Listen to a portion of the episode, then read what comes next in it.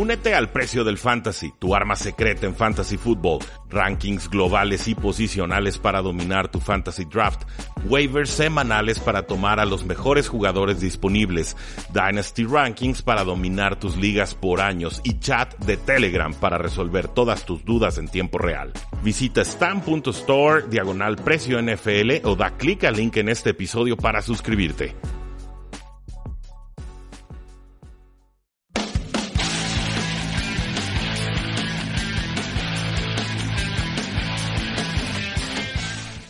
A todos, bienvenidos a una transmisión más de Tres y Fuera, el programa donde la NFL no termina y nosotros eh, tampoco. Mi nombre es Rudy Jacinto, cinco años en el Radio Espectro Tapatío, hablando de este maravilloso deporte y nuestras formas de contacto ya las conocen, facebook.com diagonal Tres y Fuera, Twitter como arroba paradoja NFL, en nuestro podcast Tres y Fuera NFL, se pueden suscribir desde cualquier plataforma que permita descargas, iTunes, Teacher, eBooks, etcétera y por supuesto la invitación a que entren a nuestro sitio web con artículos todos los días 3yfuera.com.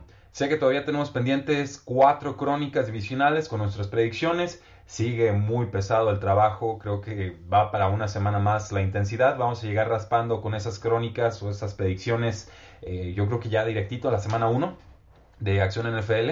Eh, esperaría yo antes del kickoff, pero eh, si no alcanzo, pues bueno, ahí tendrán que disculparme en verdad tengo la mejor intención de realizarlos, pero el trabajo ha sido muy, muy apremiante, gracias eh, a Dios o en lo que sea que, que ustedes crean. Es, es, bueno tener mucho trabajo, pero sí me está limitando un poco en cuanto a los horarios libres para realizar estas pues, crónicas divisionales que son bastante exhaustivas. exhaustivas. Son artículos, yo no me había dado cuenta hasta que me puse a revisar algunos de, de los que ya tenemos, pues son notas de 4.000 palabras. O sea, son, le estamos dedicando mil palabras eh, a cada uno de los equipos de cada división. Entonces eh, es información muy especializada, si hay que investigarle un poco y no quiero entregarles un producto por debajo de la calidad que ustedes ya se han acostumbrado a recibir. Entonces tengan un poquito de paciencia, las van a tener, creo que les van a gustar y así vamos a poder entrarle de lleno a la temporada NFL 2018. El día de hoy, pues bueno, un artículo que me encontré navegando en el universo paralelo llamado Twitter una nota que se llama VHSL Director, dos puntos, Eight Man Football Likely in 2019. Bueno, para los que no saben, VHSL se refiere a las liga, a una liga eh, de universidad, bueno, perdón, una liga de fútbol americano eh, de a nivel de preparatoria en Virginia. Simplemente es una, es una organización que sanciona actividades interescolásticas entre eh, escuelas públicas en la zona de Virginia, en lo que se llama el Commonwealth de eh, Virginia. Pues bueno, salió el director de esta, de esta liga y dice que lo probable es que para el 2019 pues ya tengan que cambiar sus reglas para eh, tener que jugar con solamente 8 jugadores en el campo por equipo. La nota empieza diciendo eh, que siete escuelas privadas en preparatorias privadas en Virginia van a jugar fútbol americano de 8 hombres en 2018 ninguna escuela que participa en esta liga de Virginia, escuela pública, todavía ha hecho ese cambio. Y resalta el artículo, todavía. ¿Qué está pasando en esta zona de Virginia que tradicionalmente pues sí ha sido eh, semillero de jugadores colegiales e incluso algunos de NFL? Pues bueno, sucede que hay tres escuelas preparatorias, Parkview Sterling, Manassas eh, Park y Charles City, que anunciaron este verano que ya no van a presentar un equipo eh, de fútbol americano, de varsity, entonces, que lo más probable es que en algún momento tengan que rediseñar su, deporte o su liga para que puedan participar esta clase de escuelas que ya no están reclutando suficientes jugadores como en el eh, pasado.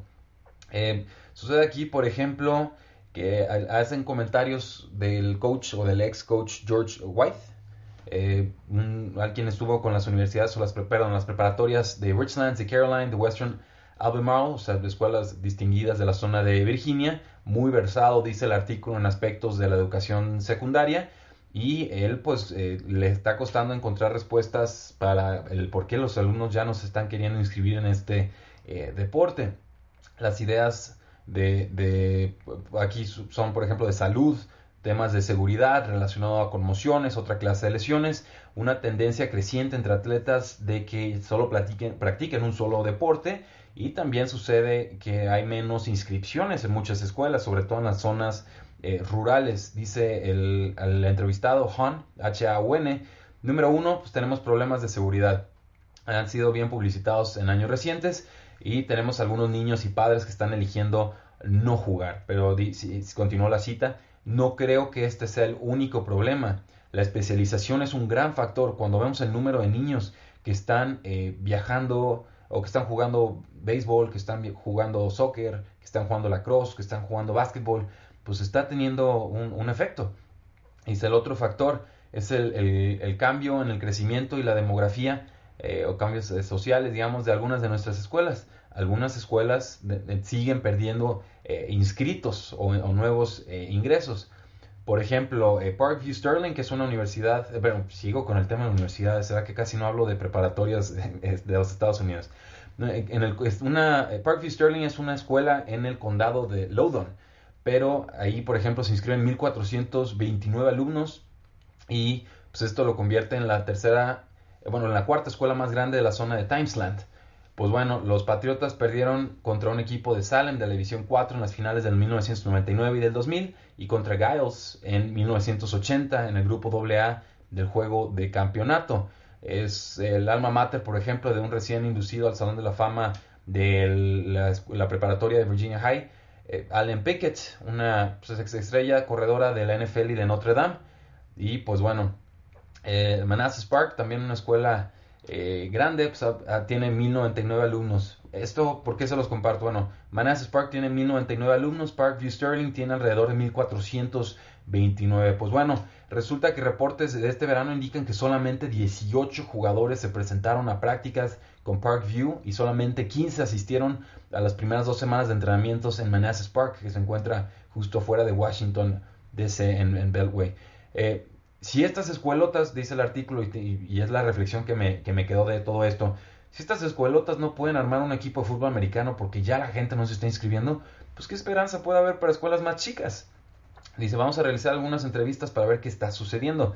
Realmente me interesa eh, que los, los, niños o los alumnos que están practicando dos o tres eh, deportes, creo que ese número ha bajado, creo, o sea, ese es el factor que creen es eh, clave, pero pues aquí obviamente la, la reflexión la observación es que programas que históricamente han filiado eh, equipos de 53 jugadores o, tantos más, eh, equipos competitivos que han tenido un, legado de campeonatos, que han mandado jugadores a colegial, que han tenido jugadores que llegan incluso al Salón de la Fama y demás, pues en estos momentos no, están logrando armar un, equipo, simplemente no, no, están pudiendo ni siquiera completar un roster, ya no hablemos de, de estar generando talenta, talento. Entonces, eh, ese era el artículo que les quería comentar. Era de, este artículo sale publicado en The Roanoke Times. VHSL Director, 8-Man Football Likely in 2019, un artículo que salió el 22 de agosto del 2018, redactado por Robert Anderson. Eh, de esto, pues bueno, es un tema que yo he tenido muy presente y aquí ya comparto mis, mis ideas eh, particulares. Yo soy de la idea, por ejemplo, de que no se debería permitir el contacto al momento de practicar fútbol americano hasta los 17, 18 años, es decir, hasta la edad de consentimiento, la edad en la que legalmente un joven ya es un adulto y ya puede tomar, digamos, decisiones de forma más independiente, por lo menos ante la ley. Yo creo que el flag football y tanto tochito y tantas otras eh, variaciones del fútbol americano eh, pueden ser suficientes para sembrar la, semilla de la técnica y de cómo se debe practicar este deporte en edades más tempranas. Creo que exponemos innecesariamente a los jugadores a conmociones y a otra clase de lesiones graves cuando les pedimos que estén eh, tacleándose todo el tiempo, sobre todo cuando están en un proceso o en unas fases de desarrollo que son muy críticas para pues, su plenitud en años posteriores. Creo que algo de esto está sucediendo en las escuelas de Virginia. Creo que esto es un fenómeno que se va a ver cada vez más y más en distintas eh, escuelas de los Estados Unidos.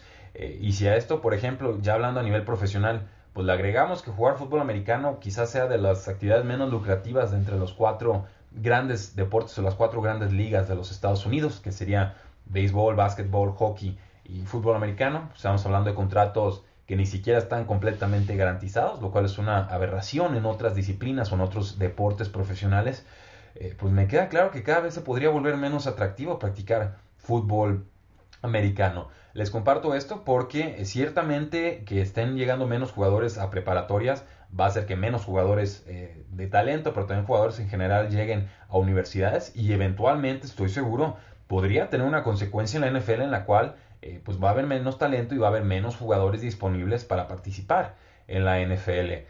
Creo que la liga sigue siendo la más, una de las más importantes del mundo, si no la más importante.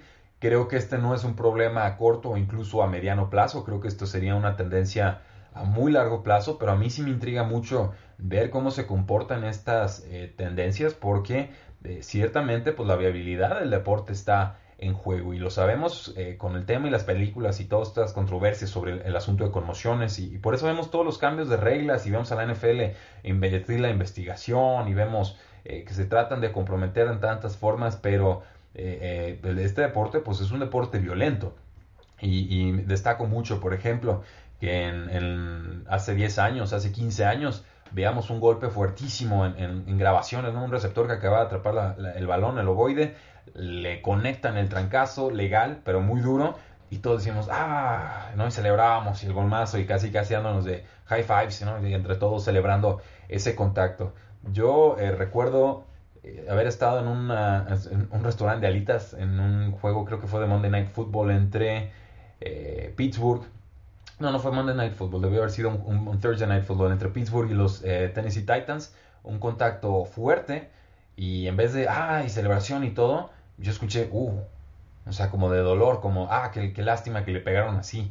Y, creo que esto pues, nos habla de, de, un cambio de mentalidad muy, muy marcado. Entonces, les comparto este artículo, están sucediendo cosas importantes en los Estados Unidos muchas veces no nos centramos de ello porque están sucediendo a niveles, eh, más bajos de lo que normalmente tenemos acostumbrado a, clavar la mirada, que sería el, fútbol americano colegial y sobre todo el fútbol americano profesional. Pero están sucediendo cosas en preparatorias, están incluso pensando en cambiar las reglas, pasar de 11 contra 11 a, 8 contra 8. Y, no tengo claro incluso que en esta clase de preparatorias cambiar a este formato sea suficiente para aumentar el reclutamiento o incluso tener ligas de fútbol americano viables. Entonces, se los comparto, ténganlo en mente. No, no sean noticias que van a estar viendo en, ESPN, en Fox News o en tantos otros sitios. Nosotros que somos un, programa un poquito más, eh, más, de nicho, más, más este, petit, pues bueno, podemos darnos el lujo de, abordar esta clase de temas. Pero en general se está hablando de que el, tema de la salud, el tema de que los jugadores ya no quieren estar practicando tantas disciplinas, eh, sino una sola. Eh, parece que está erosionando de alguna manera el universo, la cantidad de jugadores que están disponibles para participar en programas preparatorios de fútbol americano. Si hay novedades sobre esta regla, pues se las haré llegar, pero pues no esperen mayor noticia sobre esto hasta el 2019. El próximo eh, lunes vamos a tener un programa más, lo van a tener aquí alojado en su plataforma de podcast que ustedes prefieran. El martes vamos a hacer la recapitulación de todos los juegos que la semana 3, recuerden la semana eh, más importante de pretemporada, porque de alguna manera pues es la que nos da un preámbulo o nos da una visión más real o certera de cómo los equipos piensan alinearse en la primera semana de acción NFL. Lo que sí espero es que no veamos muchos más juegos aburridos como este de Cleveland 5, Philadelphia Eagles 0, porque parecen marcadores de béisbol o de fútbol, eh, soccer y no propiamente marcadores de fútbol americano. Eh, ¿Qué les parece? ¿Creen que hay problema con la viabilidad de la NFL y de los programas colegiales eh, en cuanto a fútbol americano por falta de reclutamiento? ¿Creen que está exagerado? ¿Creen que solo es un fenómeno en ciertos estados? Coméntenlo, díganme en arroba paradoja NFL o en facebook.com diagonal 3 y fuera. Un fuerte abrazo, la NFL no termina y nosotros tampoco. 3 y fuera.